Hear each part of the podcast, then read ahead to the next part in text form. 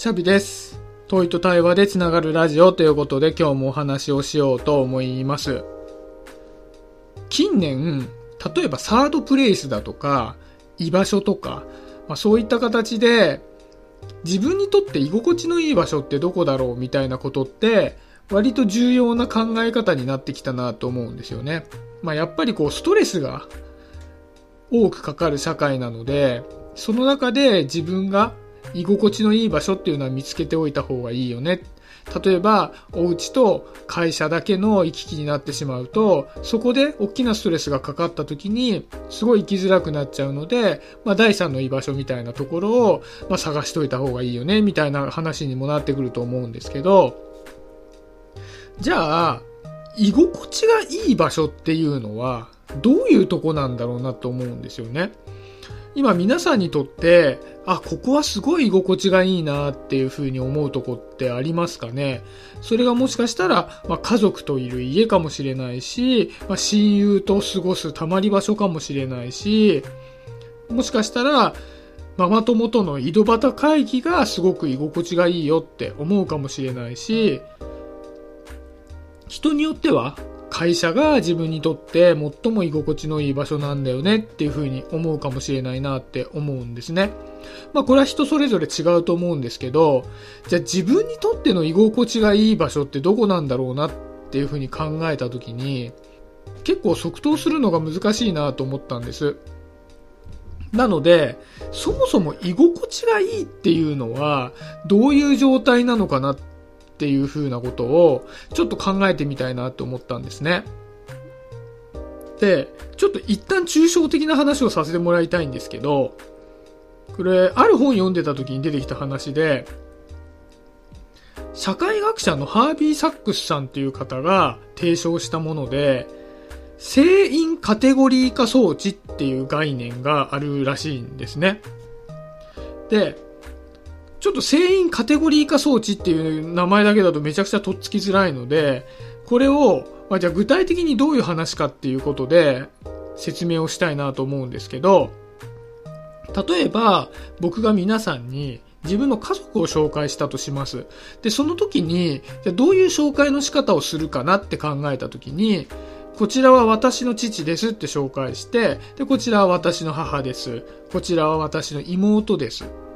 っていう感じで紹介するじゃないですか。まあこれは当たり前だと思うんですけど、じゃあ例えば、それを、じゃあこちらが私の父です。こちらが私の母です。こちらは事務職の会社員です。っていう説明の仕方ってしないじゃないですか。あくまでそこで、仮にうちの妹が事務職の会社員をしてたとしても、そこで事務職の会社員っていう紹介の仕方はしないじゃないですか。妹が事務職の会社員なのは正しいんだけども、紹介の仕方としては間違えてるじゃないですか。で、これが船員カテゴリー化装置っていうもので、いわゆる船員カテゴリーっていうのは、家族であれば妻とか子とか父とか母とか妹とかお兄さんとかっていう一つのカテゴリーがあるのに対して例えば会社とかだと一つのカテゴリーを挙げると課長さん部長さん平社員社長さんみたいなカテゴリーがあったり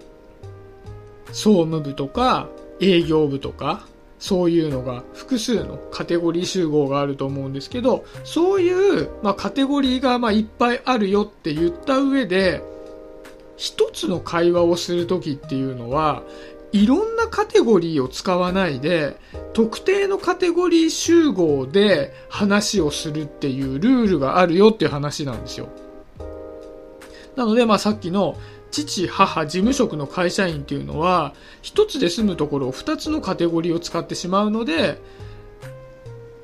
説明の仕方としてはミスマッチになってしまうと。だから、一つで済むところは、父、母、妹っていう感じで説明した方がいいよねっていうのが、成員カテゴリー化装置っていう概念なんですけど、で、まあこれって当たり前っちゃ当たり前じゃないですか。間違えて、父、母、事務職の会社員っていう説明をしちゃう人っていないじゃないですか、ほとんど。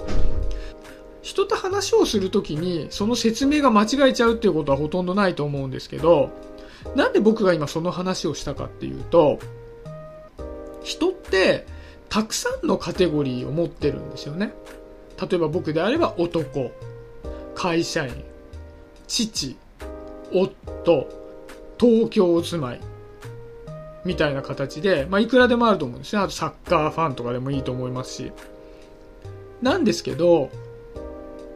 ここが居心地が悪いなって感じるところって、このカテゴリー集合っていうのをすごく少ないところでコミュニケーションを取らなきゃいけないところっていうのは居心地が悪くなりそうだなっていうふうに思ったんですね。で、例えば今会社が息苦しいと感じたならば、それは例えば課長、部長、平社員とかっていう役職っていうカテゴリーと営業職、総務、出版部みたいな感じで、いわゆる部署ごとのカテゴリーっていう、例えばもしこの2つのカテゴリーだけで会社の中での会話が行われていたんであれば、結構居心地悪いなと思うんですよね。僕は営業職ですけど、営業職のこの役職っていうだけの人間じゃないわけじゃないですか。家では子育てをしていたり、家族で住んでいたり、趣味を持っていたり、こういう性格、例えば私 B 型ですよみたいなことがあったり、なんかそういうのがいろいろある中で、会社の中で求められたカテゴリーだけで会話をしていると、やっぱりそれって自分の中の一部分しか過ぎないので、やっぱり人間関係を築く上で結構窮屈になってくるんじゃないかなって思うんですね。まあ、例えば、上司の A さんとコミュニケーションを取るときに、上司の A さん、部下の私っていうカテゴリーだけで話をしていると、そこにあるのは、もう上下関係以外何にもないので、その人と過ごしていても、常に目上の人としてだけ対応しなければいけないので、まあ、すごくリラックスできないじゃないですか。だから常に一緒にいるのは嫌だなと思っちゃうと思うんですよね。でも、例えば私がその人の部下だとして、上司と部下っていうカテゴリー以外にも、たくさんのカテゴリーを私もその上司も持っているわけなので、どっかに共通点があるかもしれないじゃないですか。例えば、じゃあ上司が、男、親、野球好き、繊細さん、ツッコミキャラ、リベラル、